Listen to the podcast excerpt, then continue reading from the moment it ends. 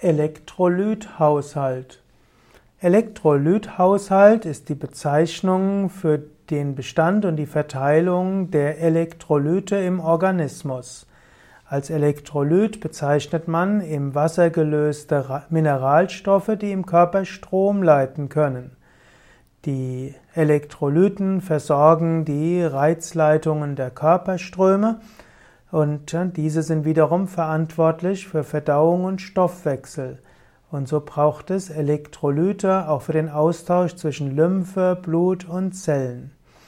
Die Elektrolyte sorgen dafür, dass die Balance des Wasserhaushalts im Körper stimmt. Die wichtigsten Elektrolyten in den Körperflüssigkeiten sind insbesondere Natrium, Kalium, Calcium, Magnesium und Eisen des Weiteren Chlor, Phosphor, Schwefel, Fluor und Jod. Damit der Körper gut funktionieren kann, braucht er einen funktionierenden Elektrolythaushalt. Das ist manchmal ein Problem, wenn man zu viel trinkt, dann kann der Elektrolythaushalt durcheinander gebracht werden. Oder es gab ja mal die Theorie, dass der Mensch sehr viel Wasser trinken soll, 10 Liter am Tag, das kann mal als Kur mal gut sein, allerdings muss man sich bewusst sein, dass damit auch der Elektrolythaushalt aus durcheinander gebracht werden kann. Im Normalfall ist am klügsten, man trinkt so viel, wie man Durst hat. Wer gesund ist, dessen Körper wird die richtigen Informationen geben, wie viel Wasser man trinken soll. Aber kurartig kann man auch mal mehr Wasser trinken oder Kräutertee trinken man sollte sich aber bewusst sein, dass das auch eine Auswirkung auf den Elektrolythaushalt hat. Oder es gibt auch Menschen, die Diuretika nehmen, zum Beispiel zum Abnehmen. Damit wird zu viel Wasser aus dem Körper geschwemmt und das kann auch wieder den Elektrolythaushalt stören.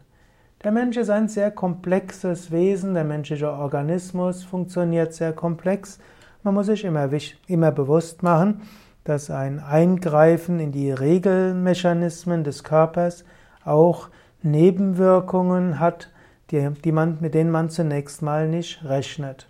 So ist im Allgemeinen am wichtigsten, man hat eine gesunde Ernährung mit Vollkorn, mit Hülsenfrüchten, mit Gemüse, Salat, Obst, äh, auch etwas Samen und Nüsse und hat einen gesunden Lebensstil mit zum Beispiel Yoga-Übungen, Atemübungen, Tiefenentspannung, Meditation oder macht Sport oder andere Tiefenentspannung und andere Tiefenentspannung und man führt ein sinnvolles Leben, wo man Gutes tut für andere, dann wird der Körper auch dafür sorgen, dass die verschiedenen Regelprozesse im Organismus gut funktionieren. Und wenn man trotzdem mal krank wird, dann ist es gut, einen kompetenten Arzt oder Heilpraktiker zu konsultieren, und dabei kann man auch überlegen, ob der Elektrolythaushalt richtig funktioniert.